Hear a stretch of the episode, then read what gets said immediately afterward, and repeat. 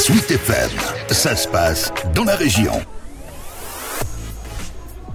On pleure On en a marre. On en a marre qu'on meurt On en a marre d'enterrer nos jeunes, nos enfants, notre famille, tout le monde On en a marre on veut la paix, nous, on veut la paix. L'ambiance était particulièrement lourde mercredi dernier à Coulennes au départ de la marche blanche en hommage à Laïc, adolescent de 16 ans tué à coups de couteau une semaine plus tôt aux abords de la fête foraine du Mans sous fond de rivalité entre bandes du quartier des Glonnières et de Bellevue. Michaela, la sœur de Laïc. Bon, c'est pas la première fois. Là, peut-être il y a eu le meurtre, mais des fois il y a des blessés. Ça sert à rien en fait. Là, on veut stopper ça, on veut arrêter ça et que justice soit faite et que tout ça s'arrête. Toute cette guerre, tout ce truc-là, ça s'arrête. Dans le cortège également Mafuji, un ami de Laïc. Le sentiment de un peu, un peu en colère, ça c'est sûr. Après on pourra jamais l'enlever. Et puis on essaye de, faire un deuil. Il hein. faut rester fort, il faut se battre pour lui, lui montrer qu'on tient le coup. Et je pense que c'est ce qu'il aurait voulu. C'était un bon gars et il restera dans ma tête à jamais, dans mon cœur aussi.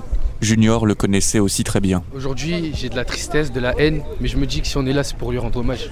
C'est pour ça que j'essaie de conserver mes larmes. Je me dis qu'on est en train de gâcher les générations à venir, parce que quand je vois dans des écoles, dans l'école de mon petit frère, ils commencent déjà à se réunir en bande à 7-8 ans pour tabasser des jeunes c'est pas normal. Après, j'espère qu'ils auront compris avec ce message de paix et qu'ils feront un effort. Il faut que ça change. Des élus étaient également euh, présents à cette euh, marche blanche. Christophe Rouillon, le maire de Coulennes. Bah, je pense qu'il y a euh, vraiment un engrenage sur base aussi de réseaux sociaux, de compétition entre les quartiers. Voilà, on se refait un peu West Side Story, mais là, c'est pas du cinéma, c'est de la réalité, malheureusement. Il faut vraiment que les jeunes se rendent compte qu'on n'est pas dans le monde virtuel, qu'il n'y a pas de second life. Pour l'avocat de la famille de la victime, maître Jonathan Proust, après ce drame, au pouvoir public de réagir. Neuvième acte de violence, meurtre ou tentative de meurtre depuis le début de l'année en Sarthe. C'est des chiffres jamais vus. Les fonctionnaires de police, encore une fois, ils font un travail formidable, mais ils peuvent pas tout faire, ils peuvent pas être partout. Euh, j'ai envie de dire aujourd'hui aux autorités publiques de s'en saisir, euh, monsieur le maire, au conseil municipal,